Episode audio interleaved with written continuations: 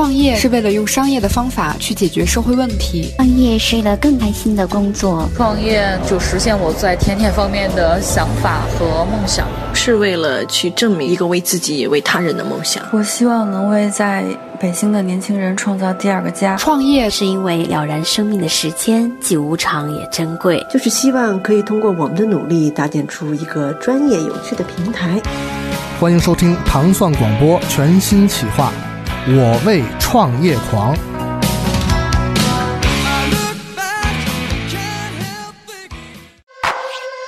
来，继续我们的这期节目。然后我们在节目的这个上半段啊，就是介绍了这个来自这个王小鲁创始人王小鲁，不是，不是王小鲁他爹王雄，对对对对，来介绍的就是关于一些就是在初创的时候有很多这个非常感人的故事啊，就是听的我跟珍妮也是目瞪口呆，对，因为确实有很多就是我们觉着必须要编造的部分都没有编造，然后非常坦诚的给跪了，对对对对，给跪给跪，嗯，而且长了不少的姿势，比如说我头一次听说周黑鸭和。啊，那个另外的一个鸭子都上市了，对对对，这也很诧异。所以真的是这个年代有梦想，真的可以去实现。而且呢，聊到了王小鲁他特别的身世，就是他从那么一个大国企哈做爷，然后很前呼后拥的状态之下去创业。所以很多朋友都说我怎样可以创业？其实怎样都可以创业。对，而且你看，就是祖十八代没有做主角，对，对对对，就是就是靠自己的去尝试，自己去去寻找一个行动力特别重要，行动力特别重要，是。那后来呢？这个秘这个配方被你配置出来了，然后后来是怎么给它推向市场的？你不能光给大众的那帮人吃哈，他们这个吃来吃去，对，它这个也是一个很小的圈儿。嗯，这个其实是我我觉得创业当中最难的那部分了。就是其实你看，我不知道你身边有没有这样的人，就是你看啊，今天在微信里边卖个烘焙、弄个蛋糕的，对吧？对啊。然后今天明天要卖个什么家里边的东西的，其实好像大家都在卖。你看，你发现卖了，糖一个月之后、两个月之后，他不卖了。就是有有有这种人很多，我我见过，就是有大概比如卖半年、一年、三个月的，就这种很多。其实我就是，他种子用户其实很简单，就是你朋友圈的人。但朋友圈的人其实这个用户数是不够的，他无法支撑一个公司的一个正常的一个发展。所以我们其实从一开始的时候，我的种子用户全是来自于我的朋友圈的人。是，就我第一天卖货就卖了三万多块钱。哇，你人缘很好啊。我我我也用了一点小心机，对，就是杀心机？就是我一直在朋友圈里边晒各种各样的图，但是就告诉他买不到，就我相当于把流量都蓄积起来了，饥饿营销。哦，你用那个爱马仕的方法卖猪脚？对，就相当于我，比如告诉他，我提前两个月、两个星期我就在那说这个猪蹄要上市了，然后今天晒一张图片，明天再上一张图片，后天再晒我自己吃的图片，就是告诉你现在还不能买。然后所有的流量都蓄积起来了，然后到我开业的时候，我就提前开始，比如说我搜我在微商上，我们开了一个那个微信的店铺，你们可以在里边拍得到了。就那一天，突然告诉大家，而且只有一百份，一百份，当然每一份都都是组合成一个大礼包来的。其实那天不止卖了一百份，就是玩玩了一点小心机啊。但是本身其实很多朋友真的会支持你，他就对，第一是本身我我觉得好吃的东西人人都可以买嘛。第二呢，你想想我我是一个微商卖货。别人又不用送花篮，也不用干嘛，对吧？那个都是买个东西就支持一下，所以我们第一天就大概卖了三万多块钱，这是一个很难得的一个东西，对，嗯，对。这但是你你怎么就能够确保说我这个我的猪脚就是市场太多了？我们在那个。呃，基本上每一家每一户的周边都有一个农贸市场，都会有几个老大妈、老大爷去卖，呃，猪猪猪蹄儿啊，然后肘子呀这些东西，或者自己家里也有很多很能干的这个爸爸妈妈，他们都会去卤。那你怎么觉？你怎么能够保证你的是真的很特别，让人能够？做到一吃难忘，能够再回来买。其实这个这个说实在话，我觉得挺难的。要不别人如果打广告的话，就会说我们家猪蹄儿就是好吃，对吧？那个所以人家都会回购。其实我我觉得猪蹄儿好吃是一部分，另外真的你需要通过有一些营销的一些手段。就是猪蹄儿本身，我我自己觉得真的是好吃的。这个我我我先先打一个保票，就是我自己当时我们为了做这件事情，我们在淘宝上所有渠道能买得到的就真空装的猪蹄儿我们都买了一遍。然后让人家这是真事儿啊让人家盲测，然后我们都都能排到很靠前。哎呦，葡萄酒有我就不说第一了猪蹄儿还有盲测。对，你可以盲测，其实这个事儿是最简单，就是盲测。我们真真的觉得 OK，所以用户呢，然后也不知道是因为情感还是怎么样，他就真的会帮你打 call，他就真的会去帮你发发朋友圈啊。我有我有很多朋友形容他们的食材，什么好吃到掉眼泪，好吃的感觉见到了初恋。你们家的猪蹄儿是怎么样个好吃？因为好吃真的每个人心里的好吃是不一样的。不一样我相信 Dimon 和我的好吃都不一样。就是我的合伙人曾经把这个写了一篇文字嘛，叫《猪啊对对之恋》，我不知道你知？哎呦，你说到他的合伙人，我是因为他的合伙人认识他的，对也是我们一个好朋友，是著名的美女作家作家安逸如小姐。是。所以，呃，你觉得那么一个又美又有才华的人，那那给写写推文，那真是不一样啊。是是是，而且他就写的，就说吃这个猪蹄儿其实那么口谈爽滑，就像和恋人接吻一样。你哦你见过哪个形容猪蹄儿的用这种文案？人生若只如初见的作者，所以我就觉得，其实卖猪蹄儿这个事情并不 low 了。我觉得，其实他只是看你怎么卖了，对吧？嗯你想伊比利亚火腿，它不也就是个肉吗？对啊你要你要这么去理解这件事情，它其实只是因为你中国人把它这个场景总是弄得太市井了，太脏了。嗯如果你真的把猪蹄儿，比如说放在一个很有仪式感、很棒的一个地方，摆上红酒，你不会觉得那很丑的。而且在你的制作的过程当中，你真的敬畏这个食材，我觉得这个事情对吧？很重要，我觉得很重要，我觉得真的很重要。对。所以那呃，后来呢，就是碰到了什么样的事情？你你的营销怎么样做的？后来我们就一直在一个就是就是类似于一个帮公众号开店的那种系统，叫有赞的那个系统里边做，然后别人呢就发就会发现我们家特别有意思，别人家做团购都是都是二三十，大家几十个人拼团，我们家特有趣，为了买个猪蹄儿一百六十八拼团卖的还挺火。然后最后那个有赞的那个运营的人就会告诉我说：“哎，你们家怎么怎么这么有趣？你们做这么做这么高高单价的拼团？哎，他我就会告诉他，因为我们家东西好吃啊。然后他就去就让我给他寄了点东西过去，他说你们家东西真的不错，那我我能不能通过有赞的大号帮你们卖一次？嗯，那一次是真的把我给卖的都起飞了。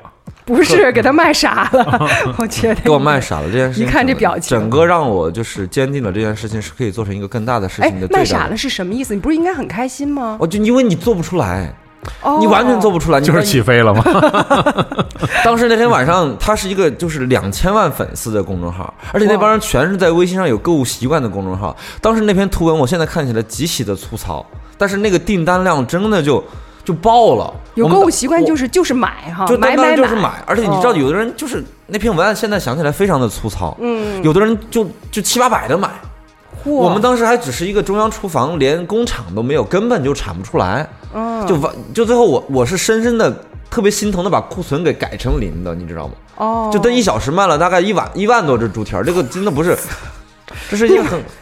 所以你们找猪猪都得现生。所以我们为什么现在说的推广语是一小时卖一万只呢？就是我老在用这个推广语，是这是真事儿，嗯，而且好像那会儿你的团队也没有没什么人，就那么三四个人，说白了就那么两千五百只猪，接不过来，然后最后就那个，你知道发货发了多久吗？发了整整两周，哇，整个人都是崩盘的。我那那段时间都没怎么睡觉，我觉得。就那当天的晚上，那个单子，因为我其实对这件事情没有，我不太懂。其实说实在话，我真的不太懂，包括对流量什么东西，我现在还可以说略懂。我那时候就像是一个小白一样的，我对流量什么转化，按道理说别人大概的人，比如说看一下阅读量，对吧？是这件事情的转化提前应该备货了，对吧？我们压根儿连货都没备。哇，整个那件事情就把那个那个整个那个公司就搞崩盘了，就差不多。但是也也那你在玩自己吗？感觉是就在玩自己 啊，没有准备嘛，但是。但是就但是最后呢，这件事情坚定了让我觉得一件事情，哎，卖猪蹄儿这件事情不是一个小众的东西，它真的是每个人都可以用的东西。所以我后来去去拿了一点点融资，然后就就就开始把这个公司公司化，包括逐步的这个工业化，然后能能够有机会就是卖给更多的人。对，就是什么？基本上在什么时候开始能拿到融资的？从你这个小作坊，大概我那我我这个其实不是每个人，就是别人都会觉得，其实我拿了好多好多的钱，其实我没拿多少钱。对我们都觉得好像对对，但其实没有，因为我我只是当时卖的卖的还还就七八万块钱一个月的时候，我还没怎么说，还没有开始有这次活动的时候，我就开始去谈了，就开始有点这个想法了。嗯但是真的就卖爆了之后，我就觉得这个事情可以去跟人讲这个事情了，嗯对吧？然后。然后刚好呢，以前在上市公司认识一个做天使投资的人，就就跟他把就一个特别粗糙的 BP 发了过去，人家觉得你这事儿聊聊吧，就给我们投了一些钱，很少，几十万块钱。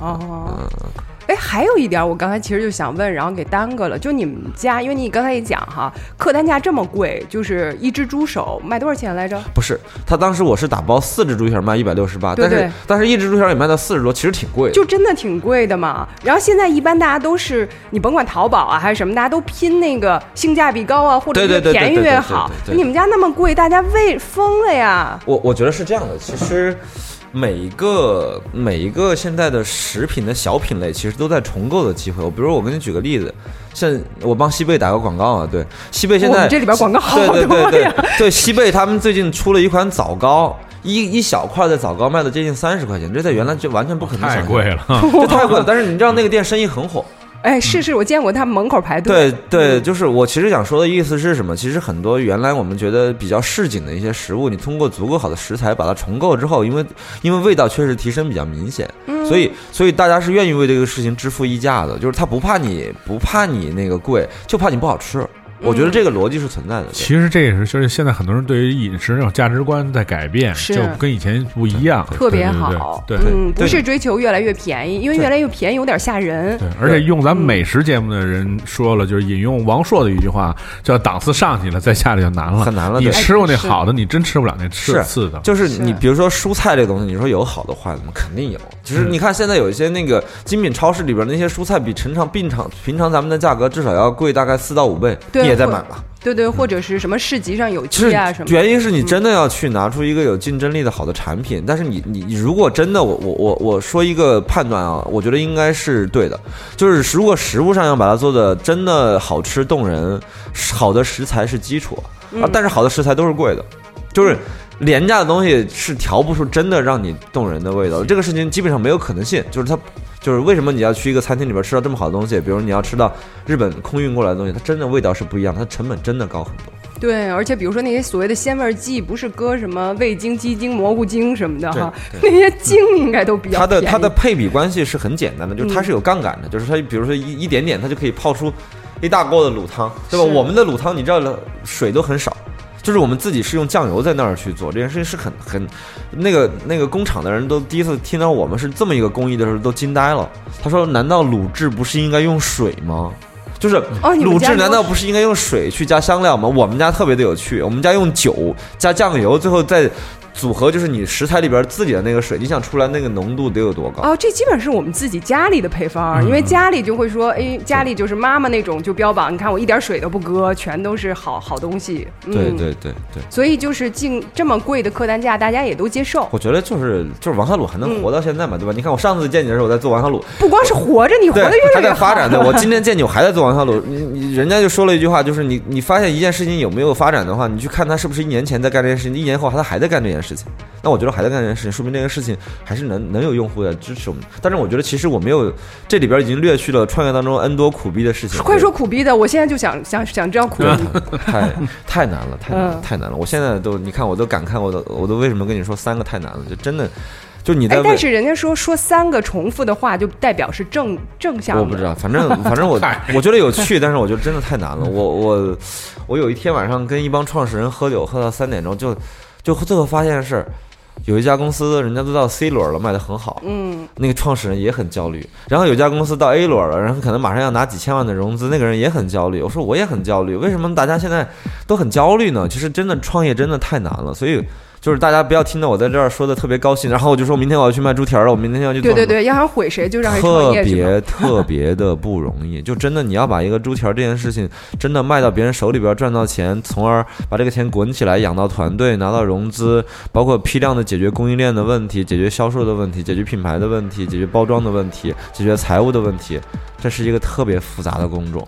就我觉得，听着听着脑袋就大了。我这两年我就觉得比上一个 M A M B A 值，哦，就是实践。你想想，对吧？你你做做创始人，你得基本上得懂财务吧，对吧？我原来做投资，我财务还 OK，但是我说你要是就你自己去看就我们这种数学是体育老师教的，是绝对你会发现，如果对你你的数学是体育老师教，你发现你最后你连你连你的逻你的商业逻辑你都看不清楚，最后报表原来每个月我是不挣钱的，你还觉得挺挣钱的呢？嗯，嗯，最后就把自个儿给卖了，把自个卖了都不知道。对，这你财务得懂吧？嗯，你看，我们得做实物，我们得工业化，我们得管供应链嘛。我们现在已经不是个作坊了，对吧？哦，我们得去管供应链。还开了线下的店？对对，还有线下的店。嗯，就是，然后你还得，我们公司，因为我当时就是才城里边，当时觉得这个可能不太合适了，因为我们要发顺丰啊，然后要找工厂啊什么的，我就把这个公司搬到顺义去了。是，然后顺义那边招人根本招不上人，我们那儿租了一个院子，那个院子听起来特别好，八百平米，但是实际上就是很远，离城区还有大概三五公里呢。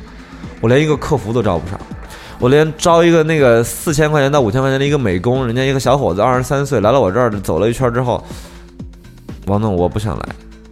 我说你为什么不想来？是钱没给够吗？我再给你加个五百一千的什么的。哇，你真大方。因为我当时确实缺美工，我觉得特别，嗯，他就特别隐晦的告诉我，其实就你的办公环境太差了。就是你你的办公环境太差了，其实你就连一个二十二十岁的小伙子都看不上你。所以以后所有的创业都得按照那个苹果的标准，或者是这个雅虎的标准。也也不是，他会有一种不安全感。就是我们经常会觉得，创业就是你你比如说，你是一个北京的人的一个小伙子，对吧？他是个北京人，对吧？家里边也有北京户口，对吧？也有房子。他觉得来了一个那么一个院子里边，也不就是那是原来的状态啊。但是现在那个院子已经被我折腾的稍微好一点了，对。但是人家就是觉得你不安全啊，怎么像进入一个微商的大院似的？你这什么什么鬼公司啊？过两天就关门了，没准过两天就关门了。你那种不安全感很正常。所以为什么我今年我花了一些钱去把我的那个门儿也刷了一下，我们那办公室桌椅整个弄了一下，就至少是外外边看着破，但是进来一看，哎。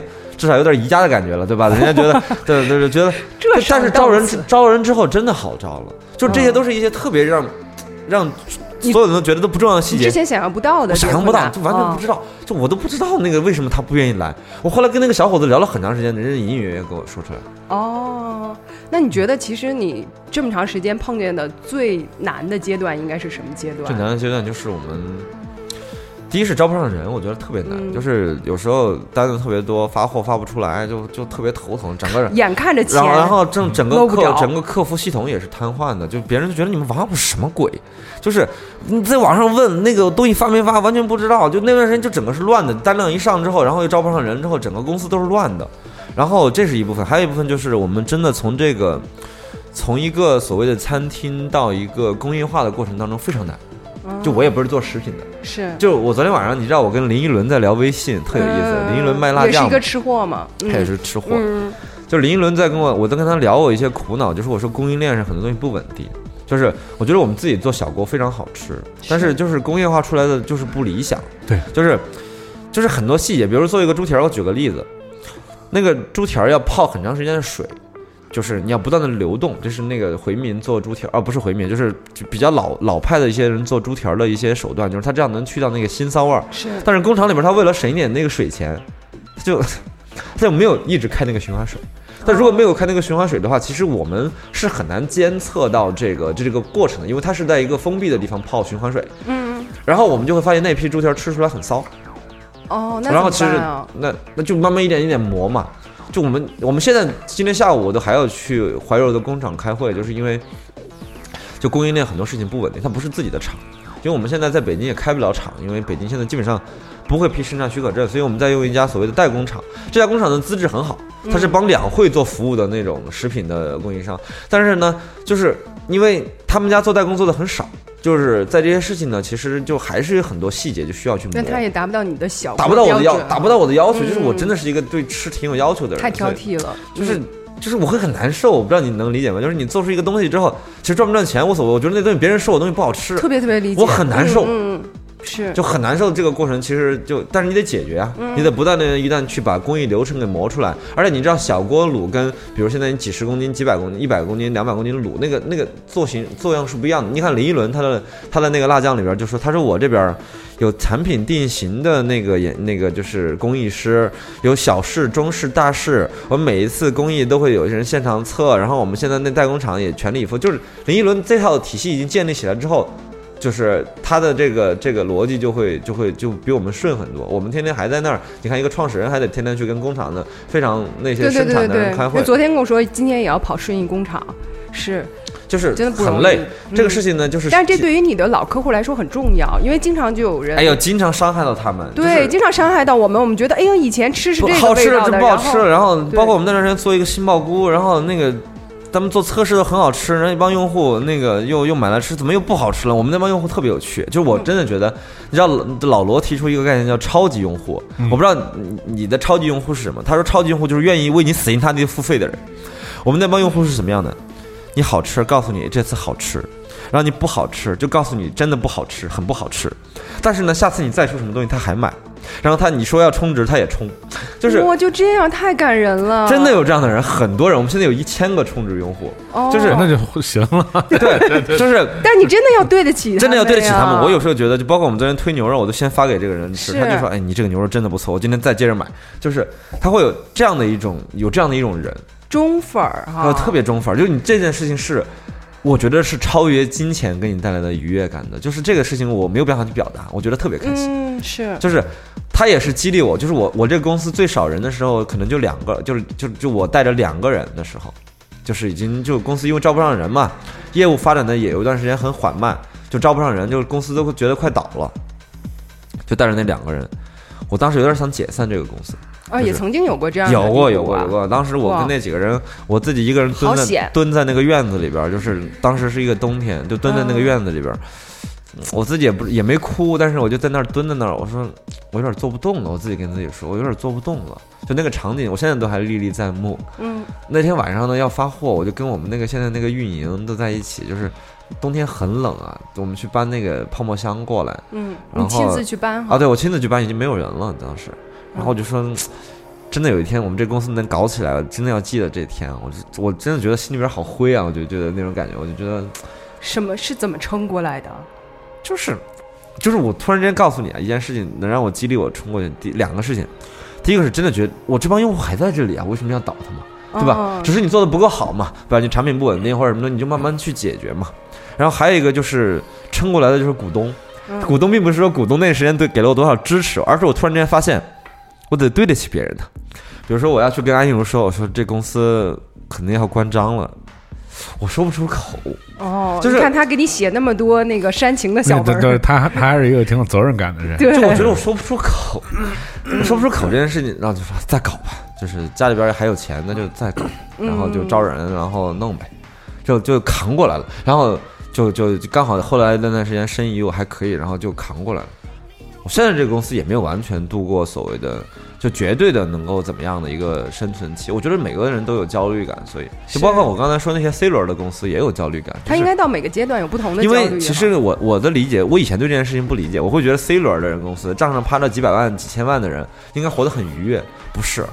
他在那个规模的时候，他养的人的成本太高了，就整个他的那个架构体系是服务他那个销量的。嗯，一旦那个销量下滑，这件事情是一个很崩溃的事情，投资人会没有信心，他就会，对吧？本身它是一个大投入大产出，这个对它是一个更那什么？嗯，对，像我这样的公司，就你看我两个人，但是其实我我要就创始人就说不倒，他就不倒，因为我们也没有负债，嗯也没有什么东西，对吧？我们没有没有什么。对我最近，我们一个用户是金立手机的合伙人，就跟我讲，因为金立手机快快快倒了压力挺大的。对你应该上网能查得到很多的信息，就是人家你想金立都这么大的公司，每天压力可大了，真的就每个公司，可能公司越大，噩梦越大吧。他这真的是，就是他跟我说的一句话是：我这辈子都不想，我下辈子都不想做生意了。哦，金立手机的最大的合伙人之一，嗯，他是我们的忠实的用户。嗯，我下辈子都不想做生意了。我听起来特别灰暗，当时那一瞬间真的。嗯那你那你是怎么你的这些所谓的忠粉儿也好，或者真爱也好，你觉得是哪一点吸引了他们这么忠诚的追随你？我觉得，我觉得这个其实还是我这个人比较正吧。我觉得就是我对食物这个事情，有的人帮我算过命，挺神的。是那个三 W 的咖啡的创始人叫许丹丹，然后他跟我说，他现在你太会打广告了。他他他他都他都已经都都 你知道我们这要是央视的话，得收你多少钱多少钱？但那是帮他们打广告，因为他们付广告费。对，就是我说的意思是，他其实最后才发现，其实人是有命数的。但是这个东西我我觉得有点虚啊。但是他最后他就看了我的八字之后，他说你这个人挺有意思的。他说你你你你是一个没有什么歪门邪道的人，嗯，就是你你适合做食品这件事情，你你你你还是有节操的。对，他就跟我说了这个事情。哎，这点我相信。你看他打广告打的那么正直，不是，而且我觉得就是做食品的事情，还必须是得有节操，对因为这是最相关。你说你做用的东西不好用也无所谓，对这食物东西都是吃进身体里是面的。我哪怕这个东西你可以说我不好吃，但你不能告诉我吃了有害。我觉得这是一个就是节操的东西，就是你不能说，对吧？就是你明明知道那个东西对你是不好的，但是你为了解决一个商业的目标，你去把它加进去，然后就是解决成本的问题或者怎么样，我觉得那个没意思。我觉得最高级的商业是，我还是挺欣赏雷军说的一个东西，他就是说，其实所有的商业是让人生活的更美好、更有效率的。所以他为什么把小米的毛利砍得足够的低嘛？就是让你觉得你用一个更便宜的钱去买到一个更好的东西，对吧？我觉得，所以我我我我支持这样的商业理念。只是我们这个公司现在，对吧？你定位是那儿，你不能卖的足够的便宜，因为你的盈利，因为你成本足够的高了，所以你你不能像雷军那样去买手机，对吧？嗯，就是，但是我支持他的逻辑是你你做一个产品在这个世界上，你应该让这个世界变得更好。是对吧啊、我觉得好有情怀的一句话呀，所以。我现在明白，大概就是你有那么多忠粉儿，或者是那么多的铁粉儿啊，他们追随你也是因为你的情怀，或者是你的三观，你他们还是比较正的。但其实嗯这个东西是最商业当中，我觉得，如果说一个正常的商业当中，其实是我觉得可能就有的人说是这样的，就是大圣品德。就是我如果做成一个特别牛的一个公司，可能我这个东西是最底层的逻辑。但是如果就从零到一百当中，这部分可能只是占百分之十。因为商业这本质不是情怀，商业本质是真的是真的是，比如说你就做一个消费品，就是三个点：品牌、产品、渠道，三件事情都特别重要。就是，然后这件三个事情怎么来构架呢？团队对吧？怎么样的每个细节嗯对吧？我觉得其实这个事情是和一个很复杂、很复杂的事。我在我包括我们之前在定价、在毛利率、在分销、在渠道，很多事情都碰见非常非常多的问题。就是它是整个就是让我自己觉得自己原来是一个挺没有商业头脑的人。就我一直觉得自己是一个。对吧？在上市公司做战略的人，我怎么能不懂商业呢？对吧？最后发现搞了两年，这个公司你看赶得都快黄了，对吧？然后就是它其实是让你骨子里边去反省你的商业逻辑的东西。其实，哎，你怎么赚到钱这件事情并不羞耻，就是你正常的赚到钱这件事情是一个非常高尚的东西。所以为什么我们后来去卖更，对吧？所以王小鲁现在是赚钱的呃，现在应该能平，能平，对。哦，那也算不错了，因为也才嗯两对对对，能年的时间，平能平是吧？，对对对，能嗯平能能平。但我觉得凭他说的这个点，确实就是说，随着你的那个商业化的发展更大规模了，比如有一天，呃，咱别说迈向全世界吧，咱就说如果迈向全全全中国都全不得了了全中国这个事儿，其实烦恼会确实会会更多很多嗯很多对对对。但是我觉得就是。因为我经历过人生当中非常焦虑的一段时间，所以我认为就是人生最重要的还是开心。就我老婆有时候跟我说一句话，她说你最近不怎么开心，她说她跟我说一句话就是你要觉得不开心了你就不干了。哎，我觉得嫂夫人真好。我们现在还没有开始撩风月，你开始聊到你老婆，对，他就他就跟我说你你嗯你要是不开心你就不干了。就我现在也是在秉承这样的原则。就为什么我现在你看我至少还是眉飞色舞的在跟你聊这些很苦逼的事情，因为我觉得这些还是有很多趣味的点的。就是如果我觉得这件事情，比如说已经超过我的压力，我已经扛不了了，那我就把这个规模就降下来，或者怎么样的。我我最近去白色恋人的那个工厂，我特别羡慕，那个工厂也不是上市的，但是把它做成一个主题公园，就在北海道那边。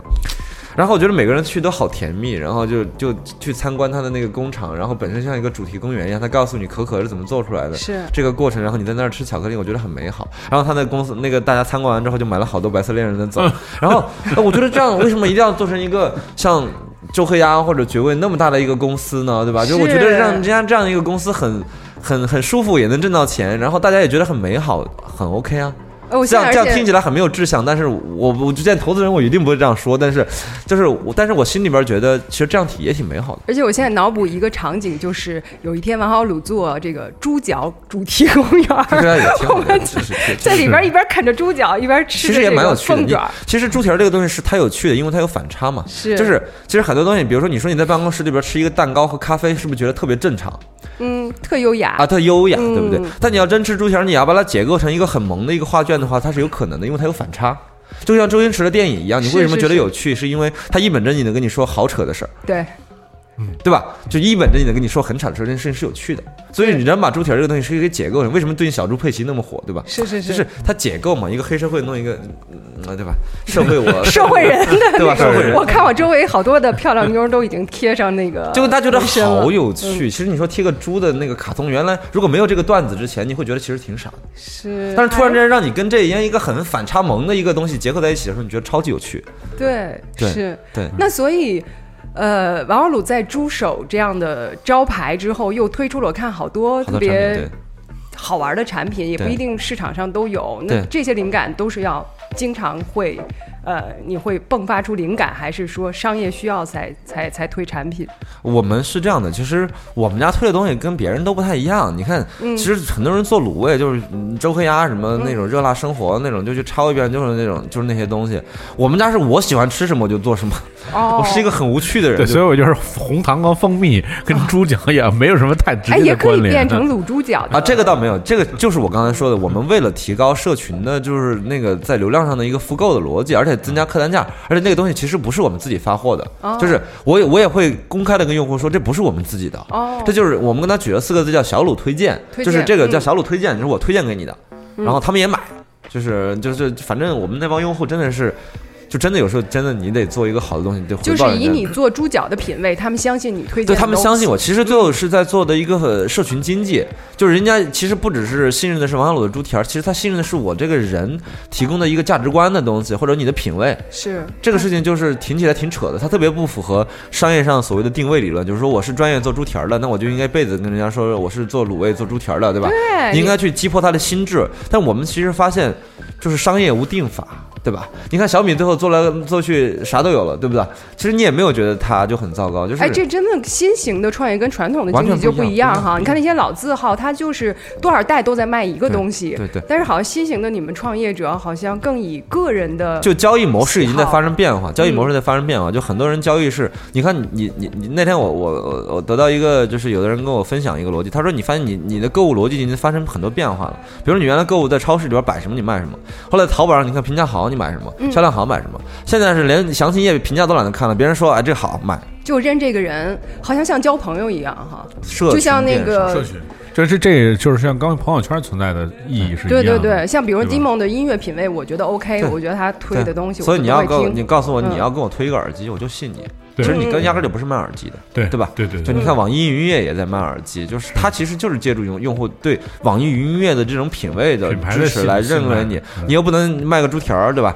你他就他就卖个耳机，所以所以后来想了想，就是嗯比如说尼莫，我觉得你也可以卖货啊，你可以试一试。他也可，你你你你真的你真的你真的你真的可以卖货，对，我我们现在有一节目叫购物车狂，那个说让我写稿子卖东西什么。你真的可以卖东西，但是你卖东西，你不要觉得就就是 low，其实不 low。就真的，如果你推荐给用户一个好的东西，其实是提升你的价值的。就我我见过一个公众号，就把自己们就是搞死的，就是他们那个时候推小黄丸儿，我不知道你见过吗？就是有的人推那种很暧昧的黄丸儿，那种黄黄丸儿是让人付费的，但是呢，这个这个公众号的粉丝量就降得很快。嗯，但是有一个公众号，就是跟他们同样吸粉吸到到这个程度，他们真的每天就在卖货，但是他们推每一个产品测的特别严谨，是，然后用户就会觉得在这里边有价值，因为他们的那个用商业价值就越来越高。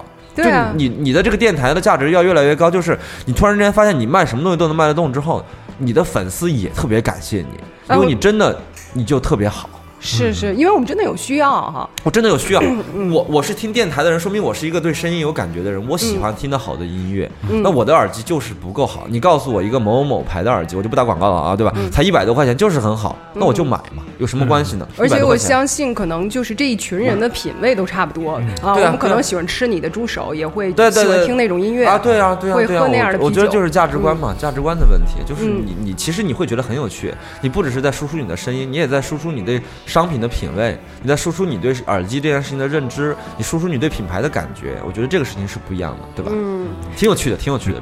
最后最后给我们了一个上了一课对，做了一个很好哎的启示。这最后最后一个问题就是王小鲁，你的愿景是什么？希望是什么？或者是哎呀，说你的梦想短期目标嘛，对感觉短期目标。我们最近其实提出一个让人瞠目结舌的一个目标，你知道是什么？就我特别想成为一家像老干妈这样的公司，我老干妈太牛了，就是你会发现一个问题是，它也没有噱头，纯的现金交易，而且他很低调啊，纯纯的，对，也不做广告，嗯，纯这你就我们是一个网红，突然之间告诉你我要做老干妈，是不是听着也很反差，对吧？对但是我不在一个 level 但是但是我特别喜欢他，就包括我是为什么说我说我喜欢白色恋人那个生意，对吧？嗯我觉得很好，稳定。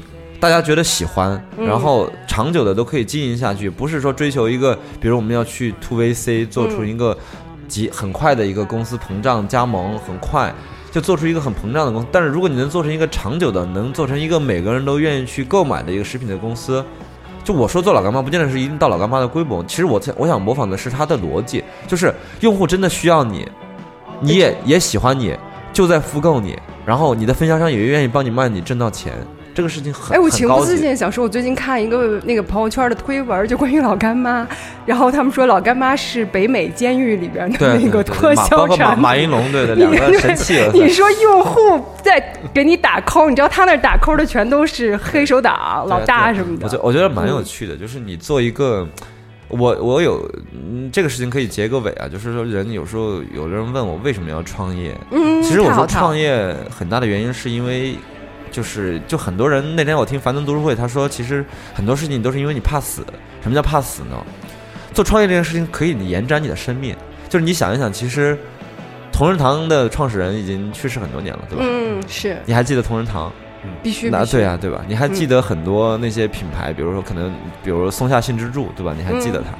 其实他通过松下这个品牌给你输出了他的长久的生命的价值观。我觉得这个事情很有趣，就是因为我觉得每个人，其实我从小胆子小，我就怕死，对吧？但是我就觉得，哎，如果能做一个产品，这件事情是很有趣的一件事情，就是它能够让你生命得到一个最长久的一个延展，我觉得特别的好。就是不管这件事情好不成不成功啊，但是我觉得这个事情，反正让我从卖王小卤的这个过程当中找到了生命的一些意义，这个事儿很有趣。我你是卖鸡汤的吗？真的是，好好真的就是，嗯因为我经过人生当中那种很焦虑的状态之后，就是我我我我我其实一直觉得我在北京混的还蛮顺的，对吧？房子也有，对吧？老婆孩子，对吧？也有车，对吧？就是工作原来也很好，就是你算不上财务自由，但是也算衣食无忧。是，但是那个时候为什么会焦虑呢？就是为什么你会睡半年都睡不着觉呢？嗯，就是那段时间是真正让你去思考人生意义的东西，你会觉得，因为你过得不开心啊，你你你的人生每天的时间没有价值啊。就为什么说马斯洛的需求最后还是自我实现嘛？到最后是。你现在还焦虑，但是你是有价值的焦虑。对我，我其实睡得比以前好太多了，因为太累了，就是太累了，因为你你每天都在焦焦虑的而且你焦虑的是事儿，不是情绪。嗯，就你焦虑的是外部的事儿，其实那个事情对人是没有那么大伤害力的。就是如果你每天都是在焦虑的，你比如说你身体哪儿不舒服，嗯，或者你你你的情感、你的你的人生，你考虑的全是那种很灰暗的问题的话，其实你你的生活状态是不好的。你因为你在向内的那个损耗，你在不断的跟外界有交通的时候，你是能能得到外界的这个这个这个这就是内伤和外伤的区别，完全是不一样，完全是不一样。就这个这个是真事儿，这个真事儿。我觉得也有心理上，我我觉得我们这节目好就好在，其实没准儿弄弄也可以成为你们这些疯狂创业的人的心理医生。对 来我们这儿吐吐槽。在这儿吐吐槽，对吧？嗯你可以定期，比如说，你可以半年、一年让我来，最后来再交流一次。最后我嗯可能每段时间可能感触又都不一样，但每个阶段也不一样，其实蛮有趣的。就你看一个创业者的，其实你知道，我曾经有一个特别疯狂的设想，我说我能不能帮王小鲁做一个类似于公众号或者什么样的一个记录的东西，把我们今天开的例会。什么今天的情况，然后每天都在那儿晒在那儿。哎，我说全过程的记录我的创业的过程，我觉得好有趣啊！但是我真的做不了。哎，我我我我给你介绍一朋友，他刚创业，他要做这件事儿。哇，我觉得这个创业圈好疯狂！你们疯子就碰见疯子，真的是很有意思。就是我突然之间觉得，其实嗯不管王小鲁成不成，就是我的失败对别人也有价值，我的成功对别人也有价值。但是你你你现在仔细想想，你真的能够完整的找到周黑鸭为什么成功的吗？你找不到他的那个成长的这个点了。嗯但这个成长点，你说对每一个小公司来说，是不是都超级有价值的？我觉得。对，或者有对每一个怀揣创业梦的人，可能都是一些启发。对，但你看我刚才跟你说的那些痛苦的节点，如果哪天王小鲁要出书，其实没有人写这些东西，就觉得哎，没有经历过这些事情，我不会告诉你我已经只只有两个人，我只会告诉你王小鲁一直有什么样情怀，对吧？王小鲁今天发货怎么就一直在祖宗十八代还是做猪脚的，对，祖宗十八代是做猪脚的。不行。，我们这期节目必须得保存，然后不断的播，不断的播。他一直一直在输出他想输出的东西，对对对他并没有在客观的去展示这个世界的东西，就是你真的是为了做 marketing 做 marketing，但是我觉得真实这个东西挺有感染力的，真诚永远是特别有感染力，你就觉得嗯。就王小鲁这些很困难的事，比如我做工业化，有时候做出来就是不好吃。那林依轮那天我们测了一个，它就是不好吃，它就因为不稳定啊什么的，嗯。他就是他就会告诉我，我就觉得这个东西我我我因为我知道我原来的东西是好吃的，是这段时间不好吃，只是因为我供应链的问题，对吧？这个事情是可以分享的，没有什么不能分享。别人用户觉得你好坦诚，反而会对你的所有的东西都会有更强的信任感。但是如果你总是蒙着一身纱一样的，你你去跟所有的人说我的东西是好的，我的什么东西是全中国最好的，我的用了也是最好的，就是对吧？你其实也不合常理，凭什么你的对对吧？我我我觉得真实的东西会特有感染力，真的。如果能把王小鲁的这个，就是他的创业过程当中，如果能做成一个全记录，哪怕其实他他勾不到，他就隔一段时间给我做一个视频访谈，是吧？好然后然后嗯然后对吧？我就跟他吐一个槽，但是一定要真实，就不是说为了去 marketing 去 social 的，对就是推推广的东西。就是我也知道那个东西可能一年半年都可能放不出来，但是我就愿意去去记录我的这个东西，那可能一年之后放出来，哎，我觉得挺有趣的。对，所以这么真实的猪手，你爱吃生百态。爱吃不吃吧？对啊 对啊我觉得他就是这个态度哈。那我相信在下一次再见王小鲁，没准你再来我们这儿的时候，你都 C 轮了吧？啊，没有没有，我其实 我现在不完全追求这个，包括我刚才其实还是在给一个投资人打电话，我现在特别真诚。就你跟我说现在有几个人，我说我现在十二个人啊。他说你去年 PPP 不是九个人吗？我说现在涨了几个人，对吧？你去卖了多少钱？我说我就卖了多少钱。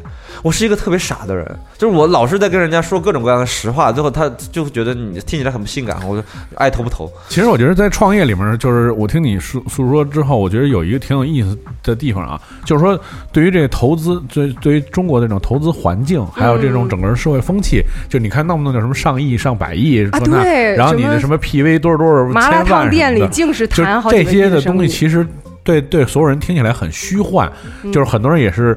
因为听到这个虚幻的东西，怀揣一个梦，进入到这个这个投资投资里面，但是其实掉到漩涡里了。但是其实所有人那个，当你进入的时候，你发现自己活得前所未有的真实，对就是这在那真实和虚幻之间就是去挣扎。对我，对我最近特别喜欢一本书，就是叫《原则》，里边他说了一个让我就是当时头皮发麻的一个原则，就是他说你说做公司怎么才能做好？他说你要透明。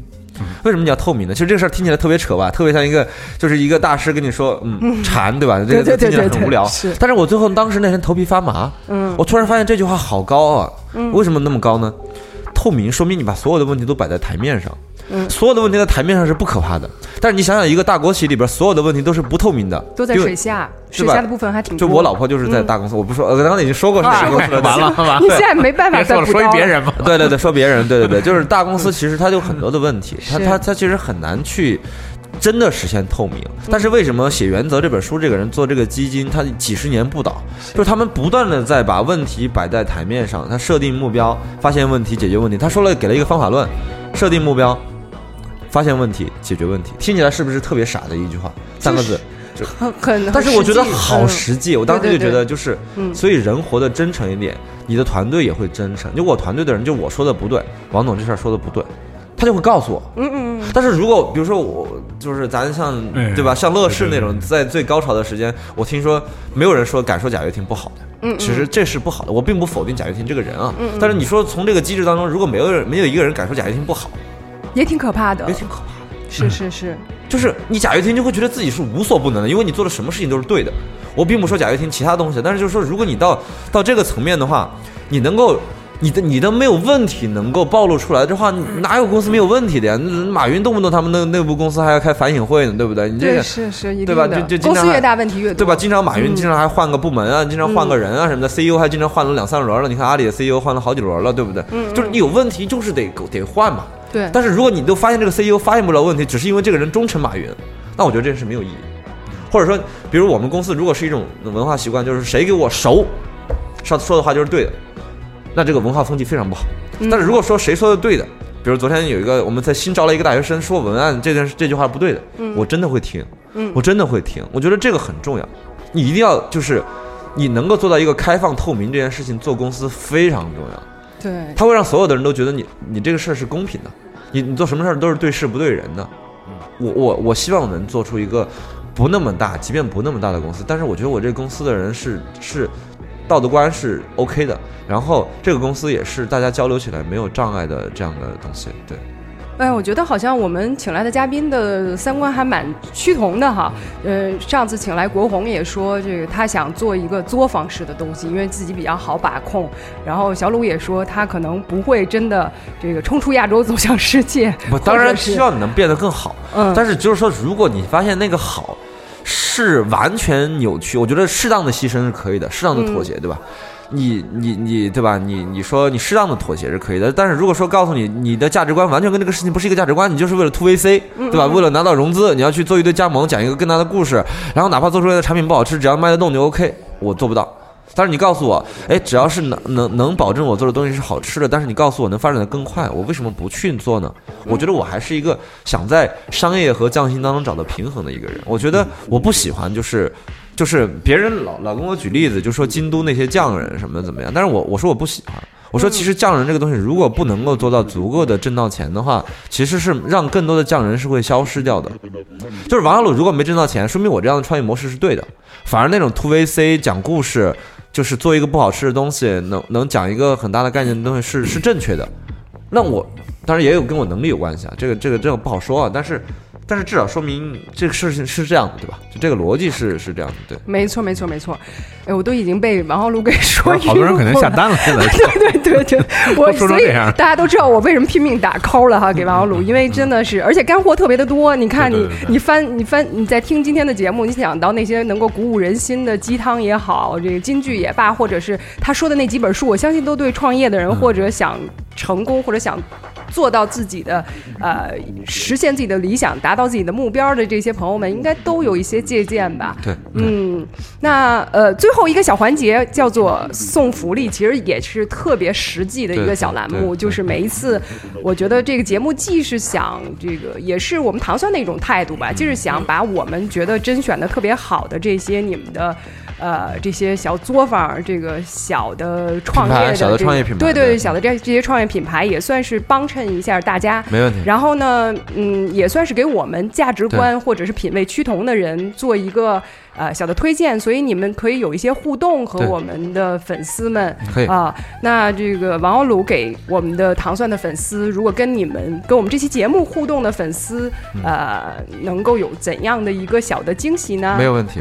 这个事情是这样的，如果大家搜索王小鲁的公众号，就是在公众号的对话框里边输入“糖蒜”，我们就会给用户提供一个十五元的一个优惠券。希望大家就是多多下单支持我们，就是吃吃的不好可以吐槽，就是我就我还是这样的话，吃的好。你可以帮我打 call，对你不用去不好，你也为了说好的，我没有必要。不好就是不好，好就是好。对对，不好就看拼命得给拍砖。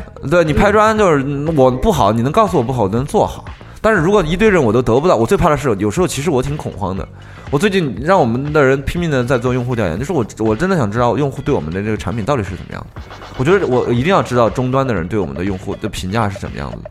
不管有没有性价比啊，包装好不好啊，好味道符不符合我的口味，我觉得我需要得到真正的一线的用户的数据，我觉得这个非常重要，对我们整个优化这个公司非常作用啊。福利就是这个，就大家只要在。搜索王小鲁的公众号，然后只要在对话框里边输入“糖蒜”，我们的客服就会给你提供一个十五元的无条件的优惠券。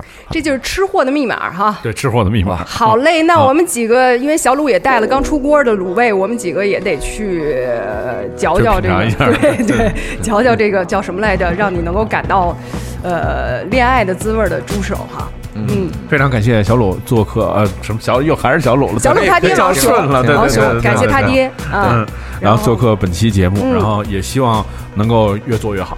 好的好的，谢谢你们，我希望你也越做越好，真的就是，对我们共同成长，共同努力。谢谢所有的蒜瓣们，谢谢小鲁。然后今天的我为创业狂就到这里，希望下次咱们准时准点儿，这个不见不散。好，再见，谢谢大家，嗯。